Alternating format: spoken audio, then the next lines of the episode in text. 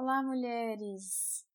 Sejam bem-vindas à jornada de conexão com o Oráculo da Mulher Selvagem, da Jennifer Perrone. O meu nome é Mariana Leles, da Flora Terapias, e hoje a gente vai fazer a leitura da carta Silêncio. A carta do silêncio traz a imagem de uma mulher flutuando no universo. Ela encontra-se completa em sua incompletude. O semblante traz uma expressão de calma e serenidade, e a pequena face que surge do terceiro olho é a consciência. A mulher da carta parece flutuar no universo, e o espaço aparentemente vazio em seu ventre não denota ausência, mas ela está repleta de infinito. Ela está gestando o próprio vazio que carrega dentro de si no útero cósmico. Muitas pessoas temem o vazio e por isso enchem cada parte da vida com atividades, com afazeres, falas, excessos e obrigações. Até naqueles raros momentos em que não há nada com o que se preocupar, estão voltadas para fora de si. Com isso, enchem suas vidas com a vida de outras pessoas, com novelas, com filmes, com músicas e com seriados. Não há espaço para o ser que existe dentro delas. Está tudo cheio, mas não preenchido. Seria esse o seu caso? No silêncio, é preciso estar atento às armadilhas. Existe algo muito diferente entre o silêncio arbitrado e o silêncio cultivado. Pergunte a uma criança a diferença existente entre esses dois silêncios e ela lhe dirá. Se um bebê é deixado em seu berço e ninguém lhe dá a menor atenção, ele vai chorar. Chorar até que todo o ar dos pulmões escape, até que não reste nenhuma esperança de que seu choro seja ouvido ou atendido. O bebê aprenderá com isso o silêncio. Mas não há valor nesse tipo de silêncio. Ele não denota aprendizado ou amadurecimento, mas, ao contrário, é fruto de um endurecimento da alma que não consegue mais chegar à voz e fica preso à garganta. Muitas mulheres conhecem esse silêncio de quem cansou de falar sem ser ouvida. Trata-se de um silêncio desesperançado, da voz amordaçada no peito que não encontra mais forças para vencer as correntes que a mantêm presa ao peito. Esse silêncio é mortal, pois aos poucos vai apagando não apenas a voz, mas a alma da pessoa. Os olhos perdem o brilho. É inevitável. A criança cansou de chorar e ninguém veio ao berço. Infelizmente, muitas crianças conhecem esse tipo de silêncio.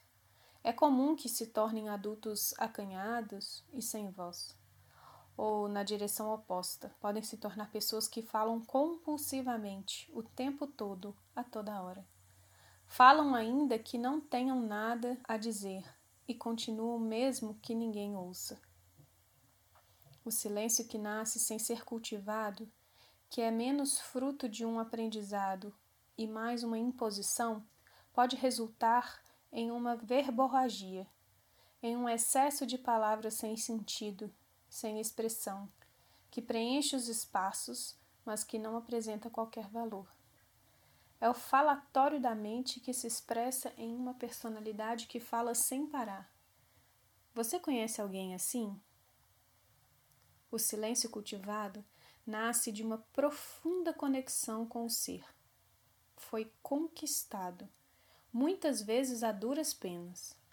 Osho foi um grande mestre a ensinar sobre o silêncio, e para isso ele usava as palavras. Mas, como ele mesmo dizia, o importante não eram as palavras ou o que era dito, mas o não dito. No silêncio, dizia ele, o amor acontece. O amor só pode acontecer no silêncio, pois apenas em silêncio é possível que dois seres estabeleçam uma conexão profunda e verdadeira. Enquanto estamos falando, estamos invariavelmente presos a uma trama de especulações da mente. Por isso, o silêncio é perturbador para muitos. O silêncio desnuda. Ninguém consegue mentir no silêncio. Não há onde se esconder. Tudo é revelado. A mulher selvagem se nutre no silêncio. Quando estamos em silêncio, podemos ouvir a sua voz. Até quando ela grita, isso não passa de um sussurro que corre o risco de não ser compreendido em meio ao tumulto da mente. O silêncio é externo e interno. Talvez esse seja o traço mais importante que o silêncio possui. O silêncio externo é fácil de conseguir. O considero cada dia mais raro, mas ainda assim mais fácil de encontrar do que o silêncio interno, que é o silêncio da mente. Esse é o mais profundo, o mais verdadeiro, o mais difícil de ser cultivado. E é para esse silêncio que você deve dedicar a sua atenção. A carta do silêncio é um convite silencioso e incompleto. Talvez ele nada signifique para você. Talvez ele tudo signifique para você. É possível que esse estado já tenha sido cultivado, conquistado dentro de seu próprio ser. Ou é possível que seja algo ainda desconhecido.